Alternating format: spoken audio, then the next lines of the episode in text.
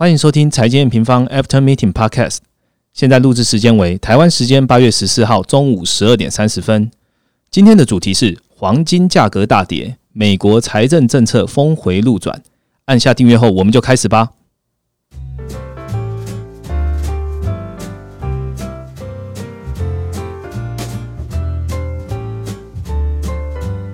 Hello，我是 N 平方的 Roger。这一周呢，其实商品类别的波动比较大，尤其是黄金跟白银。所以呢，我们会先讨论黄金下跌的一些状况跟研究员的看法。那其实大家都知道，黄金其实跟利率有很大的关系嘛。所以今天呢，我们还是会用一点时间也来解释说，我们 N 平方对负利率的一些想法。那最后当然就是最重要，美国最新一轮的财政政策目前到底进行到哪里？所以呢，我们就来欢迎我们的研究员 Ryan。Hello，大家好，我是 Ryan。哦，Ryan，你有投资黄金吗？诶，其实就是 N 平方，大家都还蛮喜欢配置黄金的啦。哦，好，那这一周呢，Ryan 应该会很有感触，来跟我们分享一下黄金的看法了。那我们就进直接进入我们的主题吧。好，直接进入我们的第一个主题。那呃，黄金价格呢，我跟各位 update 一下。前阵子呢，呃，当然有很多的因素，然后然后它突破到历史的新高，最高到二零六五美元。那可是八月十号这一周也同时创下了就是。七年以来最大最大的跌幅，那一度就跌到了一千八百多美元。那到底市场发生了什么事？然后长线跟短线的趋势到底有有没有改变呢？那 Ryan，你可以帮大家来回答一下。嗯，其实，诶，我不知道 Roger 有没有印象。其实当天大跌的时候，我们研究部就已经在内部的时候，我们就有发一则讯息嘛。对。那其实主要就是因为八月十一号礼拜二那一天，就是俄罗斯他第一个去注册他个卫星五号的一个。全球第一个疫苗，对对，全球第一个，而且市场可能也没有想到会是俄罗斯先出来，对对，而且他女儿也住了。啊，对对对，因为这尤其这点啦，因为他女儿住了后，你就会觉得啊，那可能是可能是真的哦，对不对？那这个东西出来，其实是让市场的那个避险的一个情绪是缓解很多的，而且因为它的时间是早于预期的，就变成说，可能说市场会觉得说，那经济复苏的。速度是不会比之前想的快，更快。那还有个很重点的是说，诶，那联准会它是因为疫情才做这么大的宽松嘛？那它的转向会不会比较快？所以市场主要就是在反映这短线上在反映这两个事情。是。那我们那时候就是呃研究部的评论里面，我们是看盘面嘛，就是市场的盘面。对。我们可以看到那时候就是股市其实是虚涨的，嗯，对吧？那美债其实是有一点点回落的，嗯，对。那只有那黄金则是一个大跌的状况，对。然后呢，我们最关注的一个美元也是一个回升的状况。所以其实我们那时候解读是说，市场认为市场那个疫情的不确定性，嗯，就是大幅的降低，大幅的缓解了。对，所以他们就是诶续买一些可能续续持续的呃持有一些股市，但是却把一些避险的像美债。还有黄金去做一些解码的动作，是对。那我觉得这就是一个短线上的，但是其实我们更呃关注的是一个长线上的啦，是就可能像是呃新一轮的财政政策，嗯，在这一周还是没有出来。那这点的话，其实对我们呃研究部的看法来讲，说是非常嗯非常不好的啦。因为到底接下来的股市或是黄金的这个多头能不能够持续，其实财政政策是占了一个很大的成分。因为如果它能够续做这财政政策的话，那联准会的宽松，它可能就 maybe 就不能去收紧，因为它需要就是联准会的持续购债嘛。所以财政政策是我们比较看长的会看的部分。嗯，所以呃，我们其实今天也会花蛮大一部分在讲财政政策的一个更新。那我们到呃后面的主题再跟大家讲。那我再继续问的黄金的问题，就是短期听起来这就是短期的修正的啦。那长线其实我们从四月、五月、六月一直到现在，我们的呃月报内容也都有跟投资用户讲。那黄金的长线趋势基本上呢，我们还是看好看多的。那 Ryan 会不会因为这一次的短期的因素，然后影响到研究员这边的看法呢？嗯，其实目前的话，我们是并不会因为这样就去改变一个长线的看法。那主要有三点啦，是。就是其实我们也有在我们的月报里面就有提到，是。那其实第一点就是关于美元流动性的部分，因为大家也知道黄金的三个重点，一个就是美元，美元，第二个就是利率嘛，嗯，然后呢，第三个就是预期通膨，是。那我们就从第一个就是美元的部分来稍微讲一下。其实联准会在上一次的货币政策的时候就有讲到说，他把美元的流通措施的期限。全部延到明年的三月了嘛？是，所以其实在这段期间内，我们可能呃美元虽然开始诶落底有个小反弹，但它可能不会弹到多高，因为只要一有问题，联准会就会去就是会给予流动性。对，所以在这部分上，我们是觉得不用特别担心的。那美元不会造成黄金的压力。是。那第二点的话，其实是联准会一个比较长线的，就是我们一直提到的新的货币政策框架。是。那我们这个好像在前几集 podcast 就有提到，就是他想要推出一个平均的通膨目标，因为过往通膨一直没办法到两趴。嗯。那它可能就是会在下半年的时候，可能在我们目前预估啦，是可能是十二月的时候会提出它的。新的货币政策框架，如果早一点的话，可能九月，但是十二月几率是比较高一点的。那它推出这个东西之后，通膨就不再是以两趴为一个，嗯，就是政策转换的一个讯号，它可能会变成一个诶三趴，嗯，或是诶允许它到个二点五趴。那其实如果这样的话，那以现在的通膨水准而言，点准会是完全没有必要去转向的。是，那这是第二个原因。那第三个的话，就是还是要回到。最重要的那个财政政策的部分，因为其实我们可以看到，其实从疫情到现在，美国就业市场啊，或是它的储蓄率啊，都有很明显的就是支撑经济未来有动能的状况嘛。对。但是其实啊，就是我们也可以从 ISM，我不知道 Roger 知不知道，其实上一次 ISM 是非常好的，是连续两个月的，因为它是一个月增数据，它连续两个月的往上是很强劲的。嗯，对。但是它的细项里面，我们可以看到产业是很。明显的分化的，嗯，就是只有一些像科技产业或是诶房地产产业，他们对于前景是比较看好，然后他们的就是呃订单的部分有回到去年的水准，但是其他行业都还没有的，什么服务啊商品都没有，对对对，服务商品其实都还没有的，所以这个部分的话就变成是这样子，就是嗯，如果这些厂商想要进一步的投资，它一定需要一个更强劲的消费，嗯，所以新一轮财政政策如果出来，再给民众大概可能一兆。左右的储蓄率的话，是才能够 push 这些企业重新回到一个强劲投资的一个状况。那那时候的经济活动才会是最好的，然后通膨才是最有可能预期通膨才最有可能上来的。是，其实简单来说，还是回到消费啦。你消费还是最主要的动能。对，OK。那刚刚讲的黄金，其实我很快的帮大家总结一下三个点。我们要看黄金的长线呢，基本上还是回到我们第一个美元，美元流动性到底有没有受到影响？美元是不是虚弱，所以黄金它就可以持续保持现在往上涨的动能。第二个呢，就是预期通膨。那通膨刚刚 Ryan 已经有提到了，新的货币政策的框架下，我们通膨其实可以适度的让它超过两 percent。OK，第三个呢就是利率。那利率是不是继续维持在低档？那也有助于黄金的投长线的投资的一个一个方向。啊，一个看多的一个方向。那其实刚刚讲的这几个点，包含前面讲的一些因素呢，我们在八月十号的这一周，其也已经更新在 M N Pro 的快报里面。所以只要是 M N Pro 的用户，也可以直接回到我们的 M N 官网来跟我们一起来看我们详细的内容。哎，Ryan，那你还有什么要补充的吗？嗯，其实这边补充一下啦，就是像我们虽然是看总经的研究单位啦，是，但是其实因为我们也是还是会看一下短线市场的状况，是，所以其实我们认为说，像黄金这边呢，它前面一波很强劲的大涨嘛，嗯，对，那这个大涨本来就会带，就是伴随着啦，就是可能会有个比较大幅度的修正，因为这是波动度放大的一个状正常的现象嘛，是对，所以我们也要提醒大家，就是它到了黄金到了这个水水位之后了，它需要有一个新的动能，那这个新的动能，我们可能就会观察说，哎。如果美国它的联准会现在购月嗯购债是有做到九月嘛？那它会不会在下一次延长季月的时候，哎，会不会再继续延长？是。那如果继续延长的话，那其实这个长线的趋势就都不会改变的。OK，好，谢谢你的补充。那以上就是这个单元的内容喽。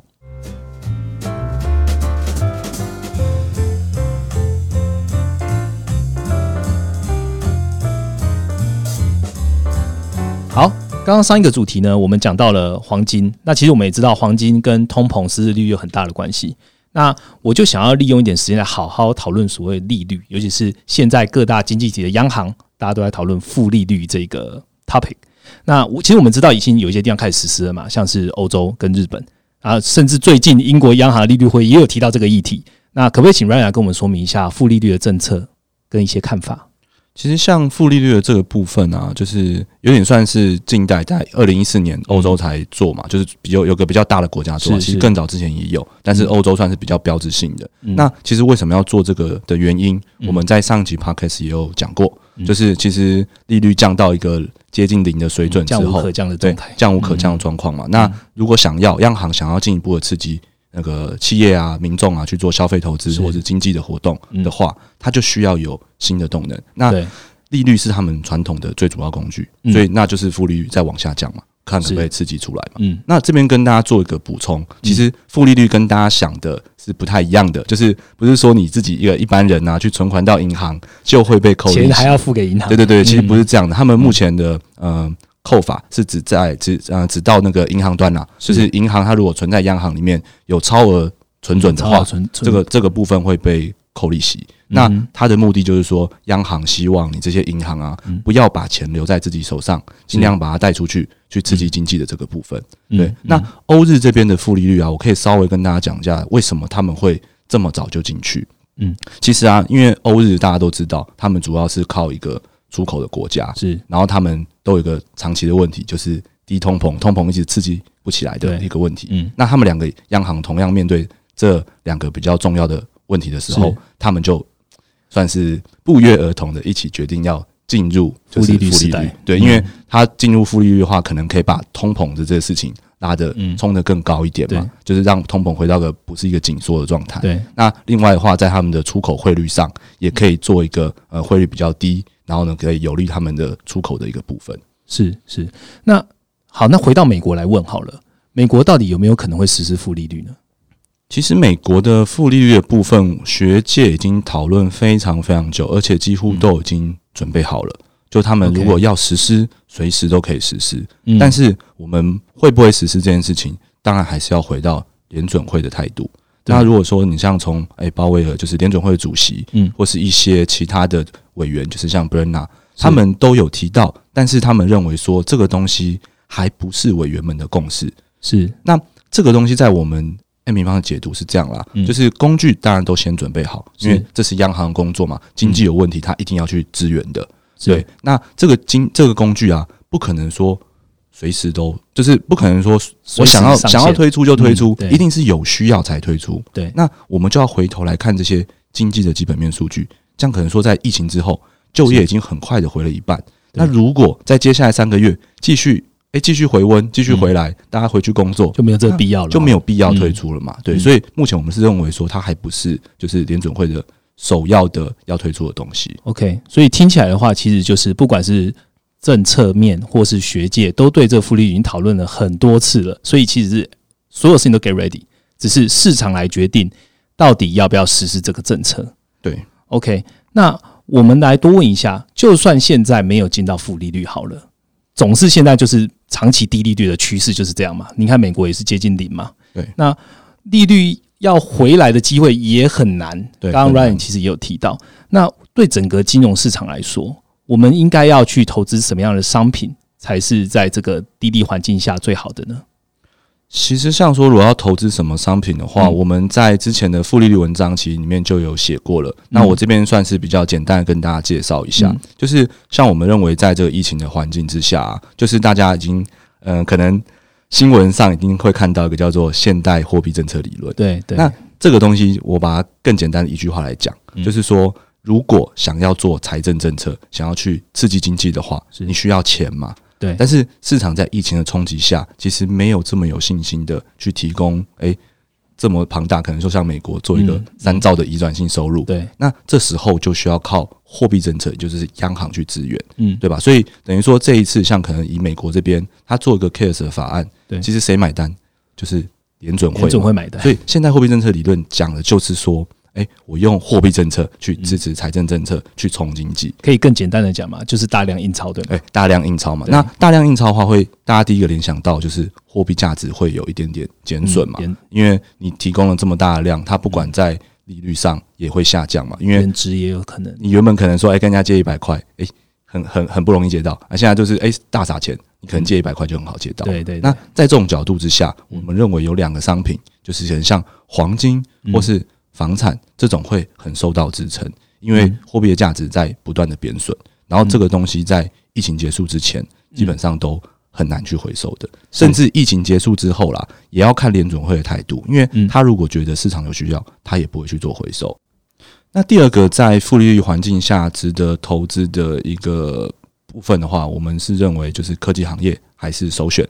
那的原因大概是这样啦，就是其实，在货币啊，然后财政啊推的这么大量的情况下，在我们总经上看传导的时候是这样，就是如果联准会它做了很大的购债，让它的货币基础提升了很多，但是最终要传导到市场上，就是要有一个货币乘数嘛，那才会真的就是溢注到市场的资金。嗯，那这个货币乘数怎么决定？就是说市场有没有信心，就是民众有没有信心去消费，企业有没有信心去投资，是才会传导到就是真正的呃，实际经济、实际实际的经济啊，或是这些资产上面。对对，那科技股在这边就绝对会是首选，因为现在大部分的嗯，就是一般。像可能疫情之后，所有产业里面，我们刚才前面有讲到，产业分化很明显嘛。对，只有科技行业它的订单是回到去年的水准。对对，那回到去年的水准是什么？表示它没有衰退嘛。对，那没有衰退的情况下，联准会的资产负债表其实是从四兆到了七兆。嗯，所以我们在做科技股的估值的时候，其实它基本面完全没变，但是市场的金额却从四兆变七兆。对，那如果这个我们都假设了，就是。配置都是一样的，譬如说都是十趴，十趴，对，那十趴，那其实四兆的十趴跟七兆的十趴其实是完全不一样，差了快一倍，对对，所以它基本面没变化，那能投它的金额却变多了，所以大家在讨想估值问题的时候，我们从总金角度是这样看的。嗯，好，谢谢 Ryan，那以上就是我们第二个单元的内容喽。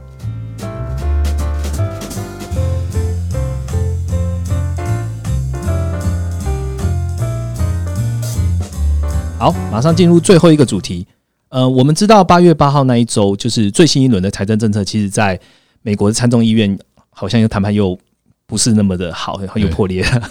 但是民主党参众议院的领袖好像最后也马上就是发了一些声明嘛，就是表示说，哎，还是可以继续谈。对。然后白宫的财长好像也表示，就是哎，他愿意提供就是更大的财政方案的可能性。嗯，其实这样代表的就是两党在两党的谈判呐，其实还是持续在进行的啦。那 Ryan，你跟我们分享一下目前最新的状况好了。其实就跟 Roger 刚才讲的一样了，就是在川普他八月八号他签署了就是行政命令嘛，对，然后还有总统备忘录，总统备忘录就是可以说就在这段空窗期，先给予一些先补一下，对对，先补一下，先给一些资源这样子。那他在签完之后，其实那个众议院的领袖就是 Nancy Nancy Pelosi 嘛，他也。就是发表联合声明，说他其实是愿意继续谈的。嗯，对。那目前其实到现在为止啊，就是在我们录影的这个时间，其实都还没有变化。就是双方都还是有谈判的意愿，是因为他们双方也都知道，美国的经济其实还需要新一轮财政政策的。对。那为什么他会需要？其实我这边可以跟大家做一个简单的补充。嗯，就是从那个。呃，川普他做的这个行政命令来补充，就是川普他做了四项的呃四项的政策啦。那其实其只有一项是行政命令，其他三项是总统备忘录。对，那主要的第一项就是给失业救济金。那我们有稍微去查一下，它其实跟当初就是呃挪用国防部的预算去盖墨西哥的美墨对美墨边界的那个资金的呃引用的法源是一样的。是，所以我们认为说这个东西是很高几率在。最高法院是合法的，是因为那时候东西就是上诉到最高法院嘛？对，那最高法院最后判这个是合法的，是，所以我们认为说，他既然引用同一个法院，在疫情的状况下，其实很高机会这个东西是可以做的。那这是第一点跟大家讲的，就是失业救济金应该是会发。那发的方式是这样子，就是说他总共愿意发你四百美金的救济金，那三百由联邦出，就是用刚刚那个我们讲这个法院去付这个联邦预算，是。那另外的一百需要由州政府去出。OK，对，那所以就是大家可以简单想象成，哎，六百变成四百块这样子，就先简单这样想了。就我们细节其实有写在我们最近的快报里，大家如果有细节的话可以去看。那我这边呃，就讲另外三项。那另外三项的话就是学贷呀，然后呢，屋主的房贷啊，租金，嗯，然后还有最后一项是那个工资税。是，就这三项其实，嗯，我就不一一去说明。大家如果想要看的话，可以到我们的快报去看。那这三项我直接跟大家讲结论，就是。因为受限于川普他总统行政命令的权限还有预算，因为在美国这个地方，他们要有预算，一定要两党都同意，嗯，才才才能代表全全国民众的意愿嘛，是。对，才会有新的预算。那川普他这边用的都是已经通过的预算，所以是非常受限的，所以规模一定会小于财政政策，这点是很肯定的，是。对。然后呢，他因为预算有限，所以他做的时间大概也只能维持五到六周，预算就会。用光，也才一个多月，对，差不多一个月左右。嗯所以我们是认为说，在这边他要延这个一个月的目的，就是让谈判可以继续嘛。延长谈判的时间，对对，而且嗯。一定基本上我们是认为一定会出来的，因为财政政策跟川普行政命令还有还有一个最大的差别，嗯。它的差别就在没有现金支票，因为他预算不够，没办法去发新一轮的现金支票。那第二个 PPP 就是借给企业的嗯。forgiven 的贷款，不用还的贷款对，这个贷款也到期了。那嗯它还有余额是一千三百多亿，那它现在目前到期了，但是没有国会通过的话，它也没办法继续继续运用。嗯所以在两个最重要给予民众消费能力的跟企业一个那个营运资金需求的是。都没有到位的情况下，嗯还是很高机会会推新一轮的财政政策的。哎，听起来目前的行政命令跟之前的财政的纾困方案的规模还是有这有差异啦，还是小很多。那其实 Rachel 在八月十一号的直播里面也有提到，就是财政政策要继续挹注流动性，然后继续施力，它可以延长目前比较看好的美国经济状况了。那听众跟投资人接下来到底要怎么样来观察美国这个财政政策目前就是走向的？其实就是我就直接引用我们最近发的快报啦，就是我们给投资人，就是给听众，就是三个情境。嗯，那其实第一个情境是我们目前觉得机会比较大的，就是说，诶，参众呃参众议院，然后两党都愿意继续在协商，那他们可能在一两周内，诶，就达成了共识。是。那这是我们目前觉得说，呃，几率比较大的，因为我们刚刚有讲到嘛，就是、呃，财政政策跟行政命令两个最大的差别，是。一个就是没有那个现金支票，对，那光这个就差很多嘛，对消费力影响非常大。嗯，因为美国这次能这么快的复苏，也是因为发了第一轮的现金支票。嗯对，那第二个的话就是小企业的 PPP 薪资保障计划嘛，就是他们的 forgiven 的贷款嘛。嗯对，那这个部分我们是觉得还是很有必要的，所以两党应该都是愿意坐下来协商，一起去谈。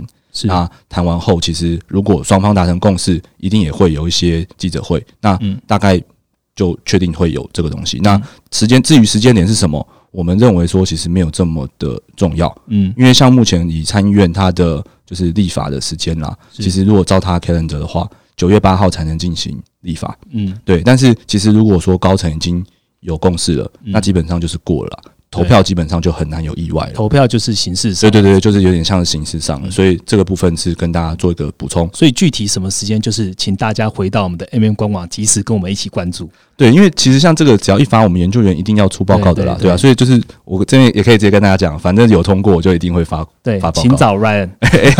就来我们的官网看一下。对对对。好，情境二呢？那情境二的话，就是因为他们目前其实最对抗的就是在地方预算的问题。嗯。那其实这边也在额外做一个补充，就是川普的这个行政命令，就我个人的角度看是非常聪明的，因为我有讲他的失业救济金三百块来自于联邦预算，嗯。一百块来自于州政府。嗯，但是大家也知道，美国现在疫情最严重那几个州，可能付不出来。对，像而且而且都是民主党的州，对对。就可能诶、我们最近也在报嗯。报大选的议题嘛，对，可能像对加州州纽约州，他们都是目前财政赤字比较严重的的州啦。然后嗯他们的州预算跟国家预算其实是有点不一样的，就大家如果有兴趣的话，可以去搜寻，就是各州有一个平衡预算的规范，是就是他当年度他的营运的赤营运是不能有赤字的，营运资金是不能有赤字的所以他们这些民主党州。很很早的时候就已经在跟国会要预算了，因为他当年度不能有赤字啊，他不能违法，对对，所以川普做这个是蛮聪明的，等于说是让民主党来被迫来继续跟他谈这个新的财政政策嗯嗯嗯。对是，那这是第二个，就是我们觉得说，如果说两党持续对抗，然后在这一两周内没办法出来，他可能拖到一个八月底九月初，就是配合我刚才讲那个九月八号立法时间，到那个时候才有消息，嗯那可能会是比较。嗯，大家会比较，因为随着时间过去，大家会比较担忧啦。是假如说你在这一两周内出来，那可能嗯就是第一个行径，那对于行情的走势的影响就不会这么严重。嗯那如果第二个的话，它就是震荡的更久一点，是那可能震荡到诶九月初这样子。对，那但是就是我们是认为说，其实比较快有消息的机会是比较大的。是那第三个情境是我们觉得几率比较低的啦，因为我们刚才就前面也重复讲过好多次了，就是美国的真的需要新一轮的财政去支持嗯。那他们如果真的谈判破裂，其实对于美国的经济复苏是很有影响的，影响很大哦对，。影响很大的。而且财政政策，我们刚刚从我们一开始的呃回答问题的时候，都一直不断提到，嗯你有新一轮的财政政策，才会有货币政策的资源，是就会有宽松的环境嘛。嗯，那还会有大家对于预期通膨的一个想象。嗯，对。那如果财政政策都没有，那哇，那前面全部的支持前面的行情啊，支持黄金啊什么的看法，哇，那它可能都都会改变消失了。嗯，对。所以这个是我们觉得几率比较低，然后但是也要提醒大家风险在这里的一个第三种情境。OK，那谢谢 Ryan 提供这三个情境哦。我总结一下，其实呃，八月八号虽然就是财政政策目前的谈判是破局的，但是川普运用了一些行政命令、总统备忘录来延长这个两党协商、两会协商的一个空间跟时间。但我们认为，回到情境一的结论，情境一的结论就是两党持续谈判，而且很高机会推出新一轮的财政援助刺激方案。对。那这个是我们乐见，而且也会延长刚刚我们讲的黄金的动能啊，然后低利股市啊，刺激股市对的状况，总会维持宽松去支持财政的这种环境。OK，好，那谢谢 Ryan 跟我们分享这三个主题。那我这边呃同步在呃广邀那个英雄帖一下。就是 Ryan 呢，在我们这个研究团队呢，号称就是问不倒的男人。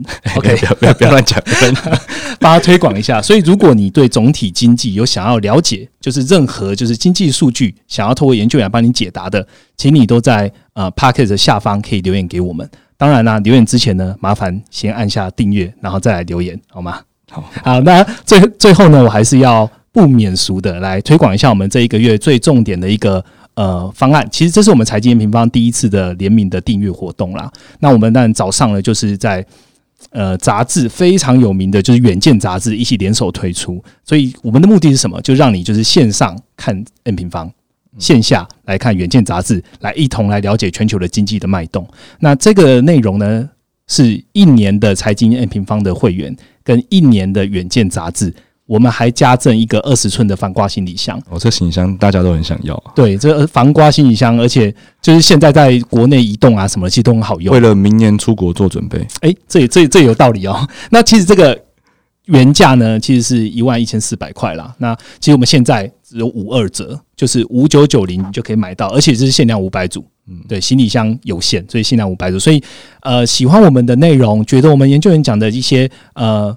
独家的见解，然后想要了解我们的快报、月报的，然后就可以在这一个月里面订阅我们这个合作联名的方案。好，那以上我们就是我们本集制作的内容，觉得不错呢，麻烦在下面帮我们留言，然后甚至按上五颗星。如果订阅啊，对，订阅、订阅、订阅，拜托。那如果有任何问题呢，麻烦在下方留言让我们知道哦。那也回到，也欢迎你们回到 M 方的官网，然后加入 M P 来跟我们一起了解全球的经济脉动。好，拜拜，拜拜。